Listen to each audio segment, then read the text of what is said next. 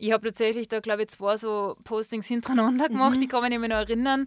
Ähm, das eine war eben, das, dass man als Mama im Sport nicht gesehen wird mhm. und das andere war ähm, über die Preisgeldthematik bei, ähm, beim Rennen, ähm, das ich eben hautnah erlebt habe. Das war aber irgendwie dann so in dem Moment so diese Summe, die es dann ausgemacht hat. Mhm. Es war einerseits die Berichterstattung bei dem Rennen, so wo man sich so gedacht hat, ist das jetzt euer Ernst? Jetzt sagt es nur was für die Männer. Mhm. Was soll das? Wir sind einfach ähm, in einer modernen Welt, wo wir, finde ich, jetzt auch irgendwie Aufmerksamkeit kriegen könnten. Ähm, dann war es irgendwie noch, ähm, also das war die Live-Berichterstattung. Dann war es irgendwie in der Zeitung sind tatsächlich nur die Männer erwähnt worden ähm, und dann war es noch ein Beitrag in, im TV, wo dann bei mir irgendwann so, so wo ich mir dann irgendwann so gedacht habe, so, sorry, ich muss da jetzt einfach was sagen. Ich habe mhm. aber in dem Moment jetzt nicht damit gerechnet und gar nicht so drüber nachgedacht, dass ich da jetzt so eine Welle auslöse. Das muss ich jetzt schon auch sagen. Mhm. Gefragte Frau. Ein Podcast der Salzburger Nachrichten. Liebe Hörerinnen und Hörer, mein Name ist Stefanie Rausch und ich begrüße euch zu einer neuen Folge des Podcasts Die gefragte Frau. Bei mir zu Gast ist heute Johanna Hiemer. Johanna kommt ursprünglich aus Schladming, ist Profisportlerin und Mutter. Das sind aber nur zwei kleine Aspekte in ihrem Leben. Über alles andere und noch viel mehr sprechen wir jetzt. Johanna, wie gerade angeteasert, du betreibst eine Sportart als Profi. Und zwar ist es Ski-Mountaineering. Wie darf man sich das vorstellen? Ähm, ja, genau, du sagst das richtig gesagt gerade. Ähm, ich äh, tue ähm, Skibergsteigen und andere kennt es vielleicht unter ähm, Skitouren gehen. Mhm. Ähm, das ist ja sehr ähm, bekannt mittlerweile im Hobbybereich. Äh, während Corona hat es so ungefähr jeder angefangen, würde ich mal sagen. Da waren die Berge schon ziemlich voll mit Skitourengehern. Ähm, den Rennsport, den wir machen, ist halt mit ganz leichtem Material und Carbon-Schuhen.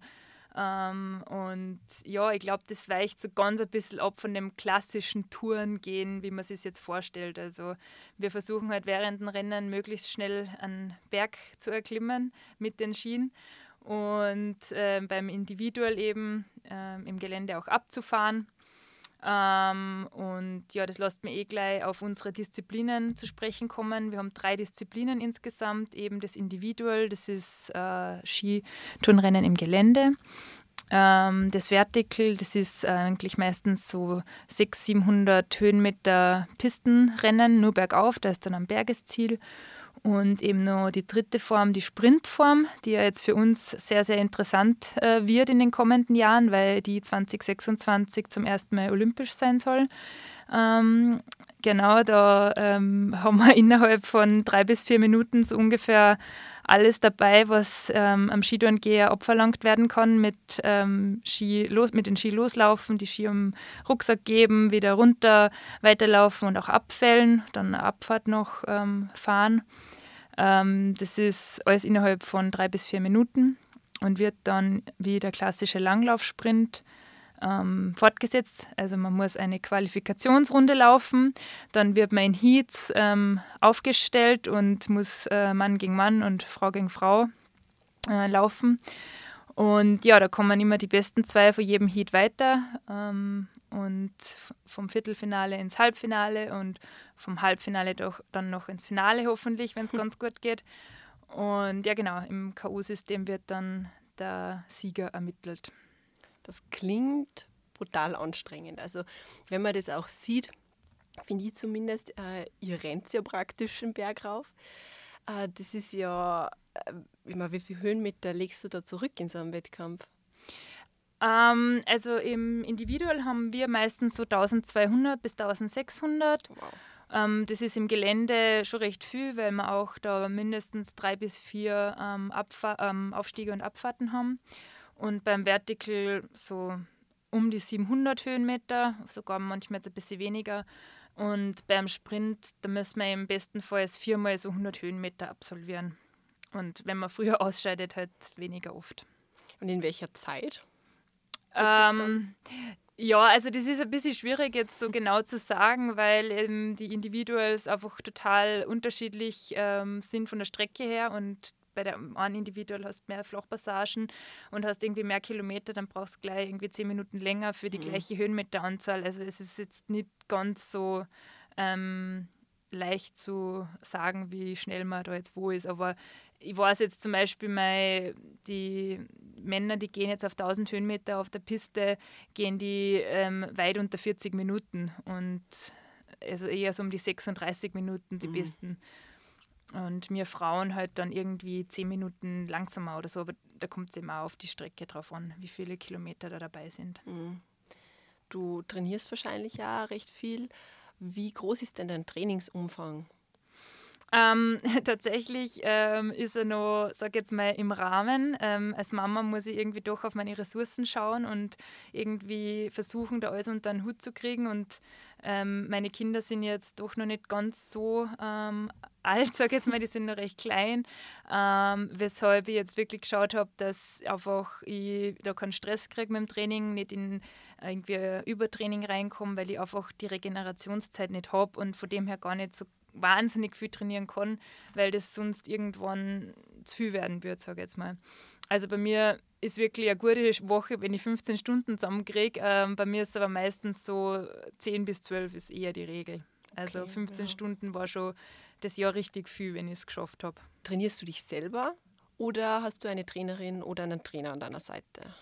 Äh, ich habe glücklicherweise einen Trainer jetzt mhm. seit genau einem Jahr. Ich habe mir den äh, letztes Jahr ähm, habe ihn selber gefragt, privat, ob er ähm, mir Trainingspläne schreiben mag.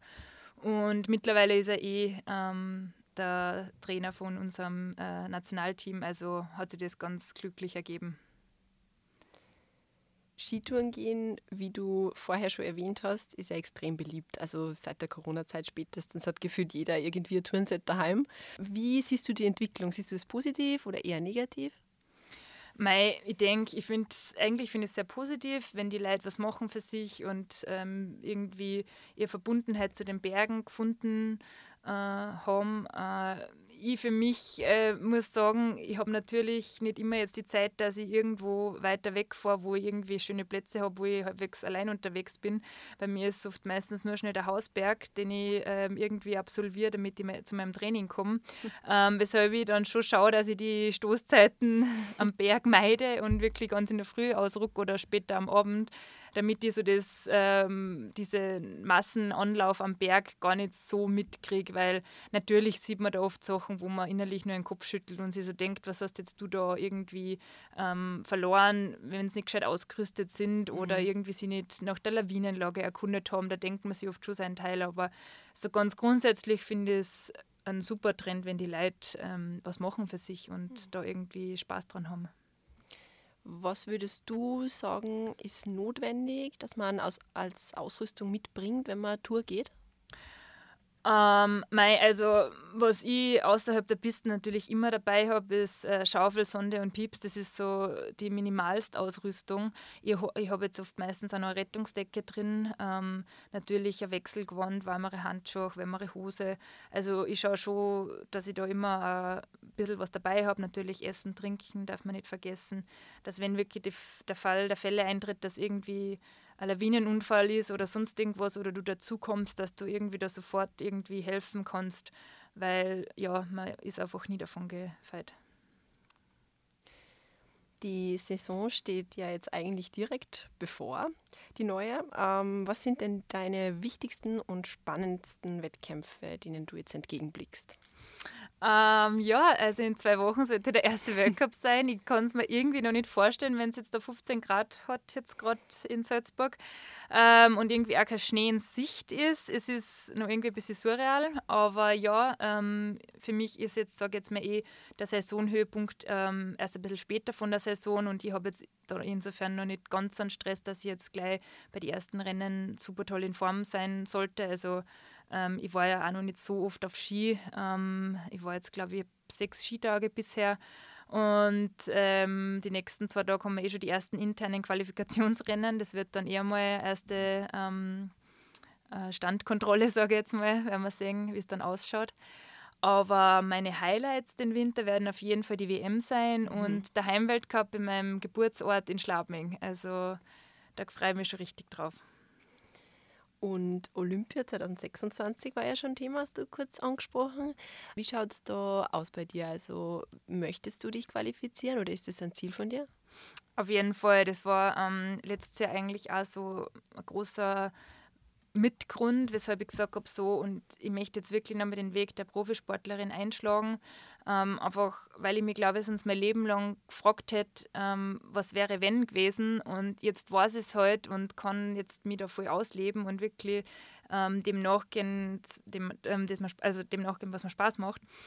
Ähm, und ja, bis vor zwei Monaten hat es geheißen, dass der Sprint und das Individual olympisch wird, also sprich das Geländerennen.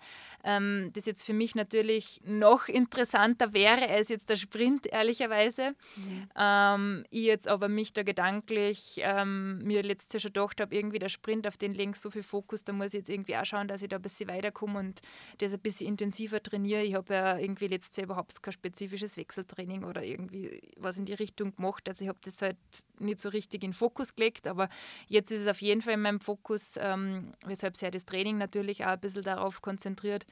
Und ja, ähm, ich werde mein Bestes geben und schauen wir dann, was in guten drei Jahren dann rauskommt dabei. Profisportlerin zu sein, das stelle ich mir doch sehr zeitintensiv vor. Wie war das für dich, da diesen Schritt zu gehen? Also wie erlebst du das jetzt, den Alltag? Ähm, also ich muss jetzt schon ehrlich sagen, dass ich zwar in dem Fall Profisportlerin bin, natürlich aber auch eine Riesenverantwortung als Mama habe mhm. und ich mir der Verantwortung auch bewusst bin und der Verantwortung auch so gut ich kann nachkommen möchte. Ähm, ich bin jetzt nicht die klassische Profisportlerin, die dem Sport alles unterordnet ähm, und äh, danach kommt die Sintflut. Ähm, ganz und gar nicht. Ich schaue eigentlich so, dass es wirklich für, für, für meine Familie passt. Das ist mir am wichtigsten, dass einfach da alles rund läuft, dass ich als Mama da sein kann, ähm, dass äh, mein Partner und ich, mein Ehemann und ich uns da gut ergänzen mhm. Ähm, in dem Alltag. Und ja, da müssen wir einfach irgendwie schauen, dass wir jeden Tag ähm, unser Bestes geben. Und für mich ist jetzt zum Beispiel nicht so, dass ich am Vormittag trainiere, mittags isst und mir dann irgendwie mal aufs Ohr haue. Das gibt es bei mir eigentlich nicht. Also die klassische Profisportlerin, die brav ihre Regenerationszeiten einhält, das spürt sie halt jetzt bei mir nicht, weil ich einfach auch als Mama da sein möchte für meine Kinder und mit meinen Kindern was erleben möchte. Und ähm, Klar weiß ich, dass das nicht das Optimale ist und ich kann da sicher noch ein paar Stellschrauben optimieren, aber ähm, dazu habe ich jetzt noch ähm, drei Jährchen Zeit. Wie läuft eigentlich so ein Wettkampftag, wenn es dann soweit ist, ab? Wie kann man sich das vorstellen? Ähm, also bei so einem Weltcup ähm, ist es eigentlich so, dass wir also meistens unterschiedliche Startzeiten haben zu den Männern, jetzt gerade beim Individual und äh, bei den jüngeren Kategorien. Ähm, da frühstückt dann halt jeder so, wie es für ihn passt. Ähm, da hat jeder irgendwie so sein eigenes Ritual, denke ich jetzt mal. Und ähm, ich für meinen Teil ist meistens so zwei bis drei Stunden vorher mein Frühstück. Ähm, schaue dann, dass ich mein Zeug beieinander habe, meine ganze Ausrüstung, damit ähm, bei der Ausrüstungskontrolle alles passt ähm, dass meine Ski, ähm, ja, dass die, dass die Bindung passt, irgendwie so einen letzten Check-up noch, bevor ich dann in die Bindung steige. Ähm, dann geht man meistens zum Start, wärmt sie eine halbe Stunde auf und ähm, macht sie dann fertig, zieht sie um, also die Jacken aus, ähm, lauft dann das Rennen. Ähm, ja, ähm, das ist halt dann je, je nachdem, was für Disziplin ist, unterschiedlich lang. Und am Nachmittag dann entweder, wenn man erfolgreich war, darf man zur ähm, Siegerehrung gehen oder sonst legt man die ähm, Füße hoch und ähm, entspannt sich ein bisschen, weil am nächsten Tag oder übernächsten Tag dann meistens das nächste, ähm, die nächste Disziplin ansteht und man wieder fit sein muss. Also eigentlich ganz ähm, entspannt, sage ich jetzt mal, wenn dann der Wettkampf vorbei ist. Davor ist natürlich also bin ich im Speziellen oft sehr angespannt und nervös. Hast du Methoden, wie du mit dieser Nervosität umgehst? Ja, ähm, einige, die funktionieren, manchmal mehr, manchmal weniger, aber ich versuche mir halt immer bewusst zu machen, dass, wenn ich an der Startlinie stehe, das einfach ein Bonus ist für mich als Mama, dass das nur geht, wenn der Heim alles passt, wenn mit den Kindern alles in Ordnung ist, wenn die fit sind. Ähm, und darüber verspüre einfach eine tiefe Dankbarkeit und die versuche ich mir oft ähm, wenn in Phasen der Nervosität herbeizuholen und mir fest vorzuhalten, wie dankbar ich sein muss, dass ich jetzt da stehen darf. Und dann relativiert sich oft einiges ähm, wo dann auch meine Nervosität oft ein bisschen besser wird. Ähm, Skibergsteigen ist zwar ein großer Teil deines Lebens, aber wahrscheinlich, oder so wie ich es jetzt raushöre aus unserem Gespräch, schon nicht der größte. Und zwar hast du jetzt ganz oft deine Familie erwähnt. Du lebst ja nicht mehr in Österreich, also du kommst aus Schladming, lebst aber nicht mehr in Österreich mittlerweile, sondern in Deutschland, in Füssen. Wie bist du, wie ist es dazu gekommen? Genau, ich lebe jetzt mittlerweile in Bayern. das ist, äh, Füssen ist direkt an der Grenze ähm, zur Tirol. Ähm, mhm. Also es ist wirklich, ähm, ich bin eben nah nur in Österreich geblieben, so weit weg bin ich nicht, aber es ist weit weg von Schlabming tatsächlich, dreieinhalb Stunden. Ja, wow. Ähm, und ja, ich habe mein, also mein Mann äh, ist von Füssen, ist ein gebürtiger Füssener und ähm, ja, wo wir uns kennengelernt haben, war es eigentlich relativ bald einmal klar, dass, äh, dass das passt bei uns. Und der Gedanke ist eigentlich dann schnell dahin gegangen, ja, wohin gehen wir? Und es war eigentlich bald einmal klar, dass wir, dass, also, dass es uns nach Füssen zieht. Ähm, genau, weil ähm, mein Mann äh, da seinen beruflichen Weg einschlagen wollte. Meine Schwiegereltern, die haben seit 30 Jahren ein Sportstudio, ähm, wo er eigentlich immer schon gewusst hat, dass er das mal weiterführen will. Ja, und ähm, da sind wir mittlerweile schon sage jetzt mal, mittendrin ähm, im Weiterführen. Und ja, das ist natürlich auch ein großer Part von unserem Leben. Welche Rolle, also natürlich äh, große, wenn es sogar beruflich auch ähm, ist, von beiden Seiten, aber welche Rolle spielt Sport im Familienalltag bei euch?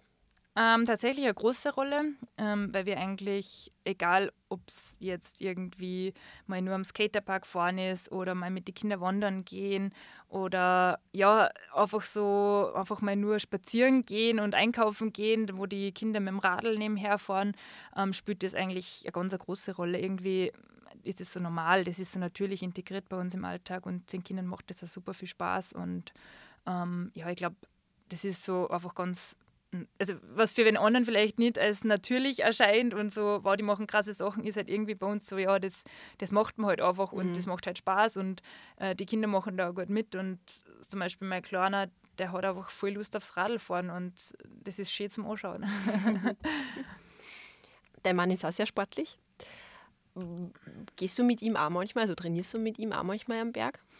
Ähm, ja, tatsächlich leider nicht mehr ganz so oft wie früher noch, bevor ich einen Trainingsplan gehabt habe. Jetzt ähm, bin ich da schon sehr, ähm, sage jetzt mal, zielstrebig mit meinem Trainingsplan, wo es dann oft mal passt, dass er mitmacht. Ähm, es ist aber tatsächlich jetzt auch ein bisschen eine Zeitfrage geworden. Am Wochenende haben wir meistens einen Tag, wo wir zu zweit was machen können.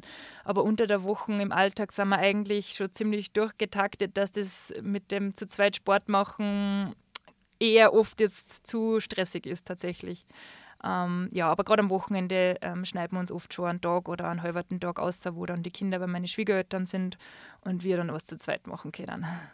Kann er bei einer intensiven Einheit überhaupt mithalten mit dir?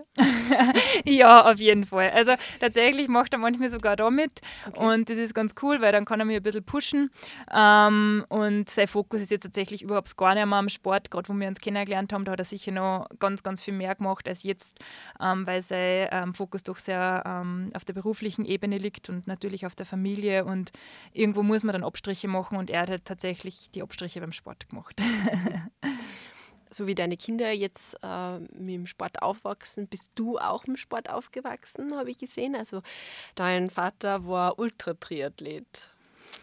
Ähm, ja, genau. Ähm, wir sind auch sehr, sehr sportlich aufgewachsen. Das war aber bei uns irgendwie früher auch so natürlich. Das mhm. war irgendwie wirklich, ich habe jetzt nie das Gefühl gehabt, da ist irgendwie ein Zwang dahinter. Das war irgendwie einfach so auf abenteuerliche Art und Weise.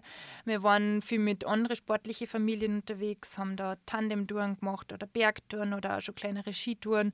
Und ich muss ehrlich gestehen, jetzt kann ich das verstehen. Natürlich freut es dich als Kind, das nicht immer zu machen, aber gerade wenn du ein bisschen älter bist, hast dann erstmal so, ähm, verstehst erstmal so, was, da, was du da gemacht hast und bist eigentlich nur dankbar, dass du Eltern gehabt hast, die dich dahin, dazu hingeführt haben. Mhm. Und das war definitiv so bei mir, ja. Und äh, du hast ja dann auch mal ähm, einen Exkurs in den Triathlon gemacht. Also du hast deine erste Langdistanz mit 18 gemacht. Das ist richtig, oder? Stimmt, ganz genau. Also Exkurs muss ich jetzt so ein bisschen ähm, relativieren. Rel Wahrscheinlich war es intensiver, schätze ich, oder?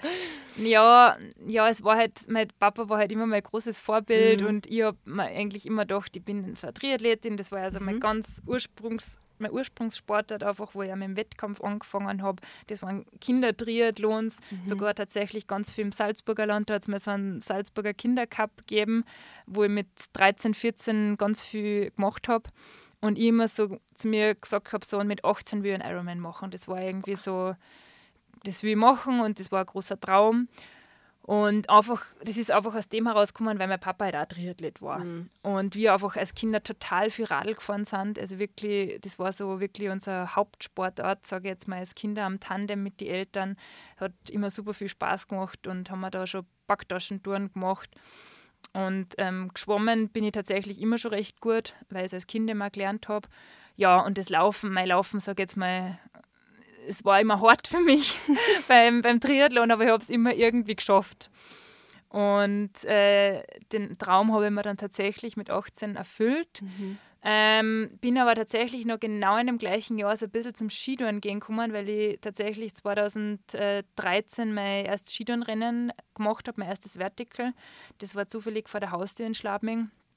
Bin ich äh, mitgegangen und ich war sofort gefangen. Also das war wirklich ganz krass, muss ich sagen. Das war so, wow, das ist mein Sport und den werde ich nicht mehr loslassen. Das war wirklich ganz, ganz wild. Ich habe dann äh, noch ein paar Jährchen gehabt, wo ich Triathlon schon noch gemacht habe, mhm. aber irgendwie so gemerkt habe, nein, ich habe keine Lust im Winter irgendwo in den Süden zu fliegen zum mhm. Radlfahren. Ich mag einfach bestenfalls von November bis Mai einfach auf die Ski stehen und mhm. da hat Triathlon einfach schnell mal keinen Platz mehr gehabt. Und ja ich vermisse es keine Sekunde tatsächlich, schon gar nicht das Schwimmtraining. Das war immer eine riesengroße oh. Überwindung für mich, da in die Halle zu gehen. Ähm, mein Herz blutet. ich habe gehört, du machst auch Triathlon, gell? Nein, also äh, ich mache vor allem Schwimmen oder es taugt mir halt einfach. Und ähm, gerade eben das Schwimmen ist eigentlich das, was mir total taugt. Ja, aber witzig, so unterschiedlich sind die Ansichten. Ja, das stimmt. ähm, also Exkurs, ich muss mich entschuldigen, natürlich falsch, weil ja, sowas, äh, schon eine Langdistanz, äh, kommt nicht von irgendwo her. Und dann war das wohl einfach der Startschuss für die sportliche Karriere danach. Ähm, tatsächlich war der Ironman für mich so ein bisschen ein Befreiungsschlag damals. Ich bin, mhm. in, eine, äh, ich bin in die HIP in Saalfelden gegangen und in meiner Leistungsschule war da leistungsmäßig als Langläuferin wiederum und wow. war da einfach total irgendwie in der falschen Sportart unterwegs, sage ich einmal. Ich habe das gemacht, weil ich einfach super, eine super Möglichkeit gehabt habe, dort zu trainieren und die Matura zu machen. Ähm, aber habe irgendwie da nie so richtig die Leidenschaft dafür entwickelt. Und beim Langlaufen ist es ähnlich wie beim Schwimmen, wenn du das nicht einfach von klar auf da lernst mit der Technik, dann hast du später einfach keine Chance mehr mhm. mit 14. Und ich habe tatsächlich erst mit 14 dann so richtig mit dem Langlaufen angefangen. Das war mhm. einfach da schon Sport. Ich habe da leistungsmäßig überhaupt gar keine Chance gehabt. Und wenn du in einer Leistungsschule bist und da sportlich nichts kannst, dann bist du nichts wert. Und das waren wirklich harte und lehrreiche Jahre, sage ich jetzt mal. Und ja, der Ironman war dann so, okay, die kann ja doch ein bisschen was. Und die ah. ganze Außenwahrnehmung von mir als Person und als Sportlerin, das war dann von heute auf morgen gleich ganz eine andere. Mhm. Und das hat natürlich auch ähm, ein bisschen Selbstvertrauen gegeben, das ich zu der Zeit ganz schwer braucht habe. Mhm. Und ja, ähm, tatsächlich habe ich drei Jahre später noch einmal eine Langdistanz gemacht, 2016. Und das war es dann aber. Ich mache jetzt hin und wieder bei uns im Allgäu gibt es einen Triathlon, den ich echt voll gern mag, weil einfach sauer coole Stimmung ist. Da mache ich jetzt einfach so manchmal noch beim Sprint mit und es macht auch super viel Spaß noch. Aber jetzt so richtig das Training dorthin, das konnte mir überhaupt gar nicht mehr vorstellen. Mhm. Ja, also ähm, was man natürlich auch betonen muss, ähm, ist eine unfassbare Leistung mit, mit 18 Jahren an eine Langdistanz zu absolvieren. Also für alle Hörerinnen und Hörer, die das nicht wissen, eine Langdistanz besteht eben aus 3,8 Kilometern Schwimmen, danach werden 180 Kilometer Rad gefahren und dann läuft man noch einen Marathon, also 42, über 42 Kilometer ähm, noch drauf. Also es ist eine unglaubliche Leistung einfach, wo sehr viel, sehr viel Arbeit dahinter steckt. Ähm, was, ich, was ich von meinem Papa also mitgekriegt habe, der eher schon einige Langdistanzen absolviert hat. Ähm, ja, aber für dich war das Extreme ja doch irgendwie immer reizvoll, oder? Also es klingt irgendwie, dass, dass diese, diese anstrengenden großen Sachen deins sind. Auf jeden Fall, aber jetzt gerade mit dem Thema Sprint und Olympia mhm. ist irgendwie auch nochmal komplett jetzt was Neues und eine ganz andere Herausforderung, weil das Training ja doch jetzt irgendwie ganz, ganz anders ist wie früher und ich einfach viel, ähm, auch viel intensiver natürlich trainieren muss, damit ich natürlich diese Laktatverträglichkeit ähm, mehr und mehr ähm, mir aneigne. Ähm, und eben diese, sage jetzt mal, Kombination als Mama, ähm, das ist vielleicht jetzt schon das Extreme, das ich jetzt gerade lebe. Und ja, wahrscheinlich habe ich das immer irgendwie so in mir schon gehabt.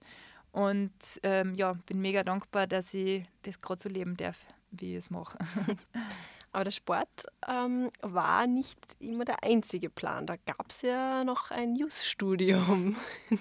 Tatsächlich, ich habe mich heute wieder so gefreut, wie ich nach Salzburg gekommen bin, weil ich vier Jahre da gelebt habe und eben vier Jahre studiert habe hier. Und jetzt mal wieder, wenn ich ähm, da in Geisberg und in Untersberg ähm, einen Blick äh, gebe mir das Herz auf, weil ich eben schöne Jahre da verbracht habe in Salzburg. Und ähm, ja, genau, ich habe ähm, Just studiert. Ähm, mein Papa ist Notar und ähm, ich habe mir immer gedacht, so, oh, da möchte ich mal gern beim Papa arbeiten und in Schlabing bleiben. Aber das ist jetzt alles ein bisschen anders gekommen. Ähm, nichtsdestotrotz bin ich wahnsinnig ähm, dankbar für die mega Ausbildung und die mega schöne ähm, Studienzeit, die ich in Salzburg gehabt habe. Und ich weiß ja nicht, was in vier bis fünf Jahren ist. Dann bin ich immer noch knapp über 30 und es gibt einige, die studieren so lange und von dem her denke ich, dass das jetzt nicht umsonst war, sondern ganz im Gegenteil mich nur bereichert hat in meinem Leben. Was auch noch ein Thema bei dir ist, du bist auf Social Media recht aktiv. Also speziell auf Instagram. Würdest du Würdest du sagen, du hast schon Kooperationen und würdest du dich in der Folge dann auch schon ein bisschen als Influencerin bezeichnen? Tatsächlich mag ich den Ausdruck nicht ganz so gern, weil ich natürlich gerade ähm, vor die Kinder einen großen Anteil der Follower gekriegt habe, einfach weil ich von Anfang an Werbegesicht für Dynafit war mhm. und ähm, halt einige ich sage jetzt mal kleineren sportlichen Erfolge schon gehabt habe. Ähm, aber so der Haupt ausschlaggebende Grund tatsächlich war jetzt schon, glaube ich, die Präsenz über Dynafit, würde ich jetzt mhm. mal sagen, das damals da, ähm, am Anfang so war. Ähm, von dem her ist irgendwie Influencerin, mh, hm, ja, klar, ich mache auch ein paar Kooperationen natürlich, mhm. weil das natürlich auch, sage jetzt mal, ein Standbein von mir ist, Instagram wo ich natürlich auch ein bisschen was verdiene dabei. Ähm, und äh, von dem her, ja, keine Ahnung, ich, wahrscheinlich bin ich schon irgendwie eine Influencerin, bestimmt, ja. Ähm, aber tatsächlich ist jetzt am Anfang das alles nur über das sportliche Dasein gekommen. Von dem her, ja, ist so ein kleiner Misch, würde ich jetzt mal sagen. Würdest du sagen, dass die Social Media Präsenz für Sportlerinnen und Sportler mittlerweile fast ein bisschen notwendig ist, um irgendwie ja, auf der Bildfläche irgendwie einfach auch zu bleiben, auch ein bisschen Off-Season? Also gerade die sozialen, äh, den, also den Weg, sich über soziale Medien zu präsentieren, ist ja mittlerweile, sage ich jetzt mal, sehr einfach geworden, weil jeder mhm. kann einen Account haben, jeder kann das sagen, was er will. Und was jetzt gerade für uns in unserer Sportart einfach super wichtig ist, weil einfach Skibergsteigen sage jetzt einfach ein kleiner Pfurzsportart ist noch und die halt einfach keine Aufmerksamkeit hat, leider. Mhm. Ähm, von dem her ist es jetzt, denke ich, für uns, gerade in unserer Sparte, schon wichtig, dass wir uns präsentieren und ähm, die einen mehr, die anderen weniger. Ich finde es halt jetzt ganz cool zu zeigen, wie man das irgendwie als Mama im Alltag macht und wie man da ähm, den Weg als Profisportlerin ergehen kann. Und das versuche ich halt immer irgendwie zu zeigen und irgendwie natürlich einfließen zu lassen. Und ja, es gibt da natürlich, sage ich jetzt mal, ähm, andere, die da weniger machen. aber jetzt für mich, für meinen Teil passt das ganz gut und ich glaube, die Follower, die folgen mir gern, eben weil sie auch ein bisschen was sehen wollen. Hm.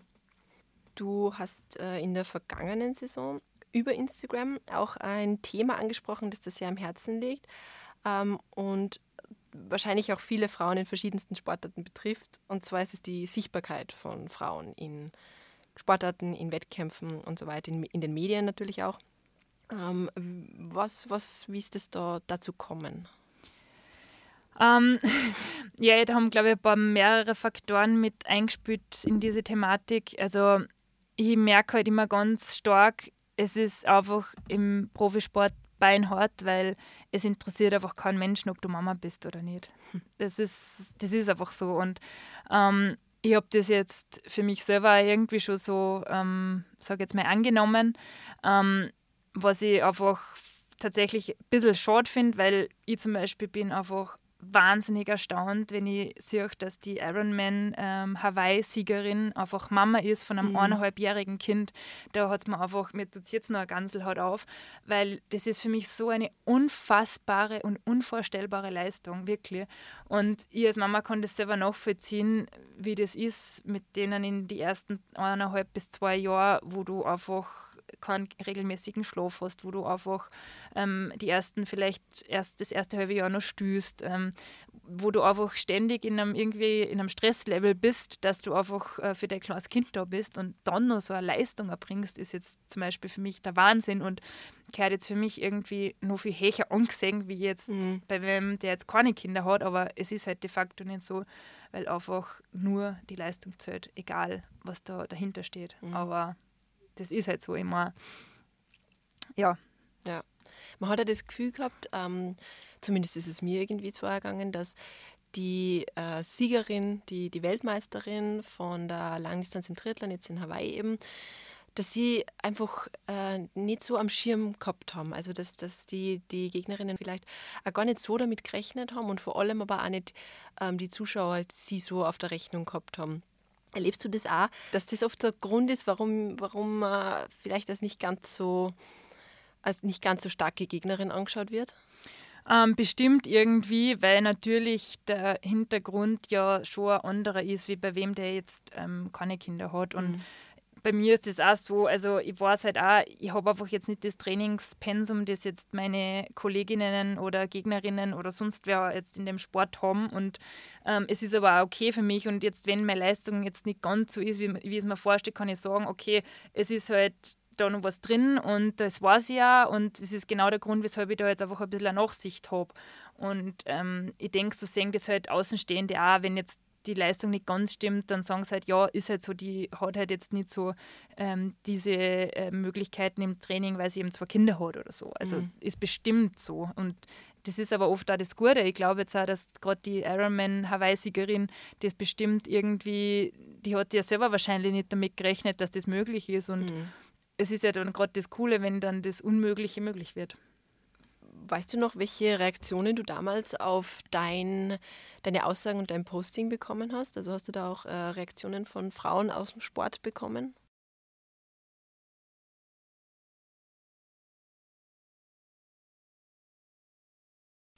Ich habe tatsächlich da, glaube ich, zwei so Postings hintereinander gemacht, mhm. die kann man mich noch erinnern. Ähm, das eine war eben das, dass man als Mama im Sport nicht gesehen wird mhm. und das andere war ähm, über die Preisgeldthematik bei, ähm, beim Rennen, ähm, das ich eben hautnah erlebt habe. Das war aber irgendwie dann so in dem Moment so diese Summe, die es dann ausgemacht hat. Mhm. Es war einerseits die Berichterstattung bei dem Rennen, so wo man sich so gedacht hat, ist das jetzt euer Ernst? Jetzt sagt es nur was für die Männer. Mhm. Was soll das? Wir sind einfach ähm, in einer modernen Welt, wo wir, finde ich, jetzt auch auch irgendwie Aufmerksamkeit kriegen könnten. Ähm, dann war es irgendwie noch, ähm, also das war die Live-Berichterstattung. Dann war es irgendwie in der Zeitung sind tatsächlich nur die Männer erwähnt worden ähm, und dann war es noch ein Beitrag in, im TV, wo dann bei mir irgendwann so, so wo ich mir dann irgendwann so gedacht habe, so, sorry, ich muss da jetzt einfach was sagen. Ich habe mhm. aber in dem Moment jetzt nicht damit gerechnet und gar nicht so drüber nachgedacht, dass ich da jetzt so eine Welle auslöse. Das muss ich jetzt schon auch sagen. Mhm. Ich habe da Anrufe gekriegt von den verschiedensten Leuten. Ähm, das Posting haben so wahnsinnig viele Leute geteilt und das war wirklich, wo ich mir so gedacht habe, okay, mit der Welle hätte ich jetzt wirklich nicht gerechnet, aber es war so aus meinem Gefühl heraus, das muss ich jetzt mal sagen. Mhm. Und genau deshalb habe ich ja irgendwie einen Instagram-Kanal, da kann ich meine Meinung äußern, da kann ich sagen, ähm, von was ich was halte. Und das habe ich in dem Fall dann einfach gemacht. War die Welle positiv?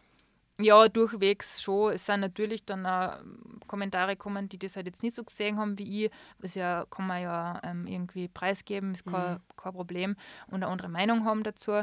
Ähm, das waren aber tatsächlich die Minderheit und ähm, die ähm, Argumente, die die gehabt haben, die habe ich jetzt irgendwie nicht nachvollziehen können, ehrlich Mhm. gesagt. Aber es war jetzt nicht irgendwie was, wo irgendwie ein Shitstorm oder so deshalb. Nein, auf keinen Fall. Okay.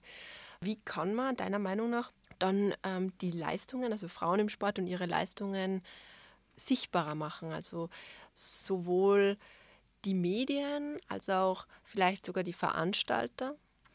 Ja, auf jeden Fall. Die Medien haben da eine große Verantwortung, natürlich auch die Veranstalter. Ich habe tatsächlich auch so eine Veranstaltung, wie es jetzt in Salbach war bei der Mountain Attack, ähm, eigentlich sonst nirgends erlebt. Also muss ich jetzt wirklich sagen, Mhm. wo man so das Gefühl hat, sich minderwertig vorzukommen, ähm, nur weil man eine Frau ist. Und das war so krass wie da, war das einfach noch nirgends. Von dem her, jetzt die Veranstalter machen da einen super Job und denke ja heutzutage die Medien. Ähm, das, das ist natürlich schon alles vorangetrieben worden, will ich jetzt mal sagen, was ja auch gut ist. Ja. Hast du von dem Druck, den du damals als junge Sportlerin verspürt hast, ähm, beziehungsweise vielleicht als Sportlerin jetzt noch spürst, ähm, hast du daraus wachsen können, beziehungsweise kannst du daraus auch äh, was Positives ziehen? Auf jeden Fall. Ähm, die Zeit ähm, im Sportinternat als Langläuferin, das war wirklich eine prägende Zeit und die mir ganz, äh, ganz, ganz, ähm, sage jetzt mal, hart gekommen ist, sage jetzt mal. Aber das war gut weil mir das einfach auf das ähm, kommende Sportleben vorbereitet hat. Ähm, ich aber natürlich ähm, nach wie vor wachsen darf und wachsen muss in, in einigen Bereichen. Ähm, man kann sich immer weiterentwickeln und in speziell in ähm, verschiedenen Situationen, die einen ärgern und wo man sich so denkt, so und jetzt will ich alles hinschmeißen, ähm, man sich dann wirklich wieder vor Augen führt, ähm, was wirklich wichtig ist im Leben und sie, für sich das alles ein bisschen relativiert. Und von dem her, ja, habe ich da schon einiges gelernt und glaube, werde ich auch noch viel lernen. Ja, Johanna, vielen Dank, äh, dass du heute mir so viel oder uns so viel erzählt hast über dich, über deinen Sport, über dein Leben und dass du dir die Zeit dafür genommen hast. Sehr gerne und vielen Dank für die Einladung. Ja, sehr gerne. Und dann wünsche ich dir ganz viel Erfolg für die kommende Weltcup-Saison und vielleicht auch für Olympia, wenn alles klappt und gut geht. Vielen, vielen Dank.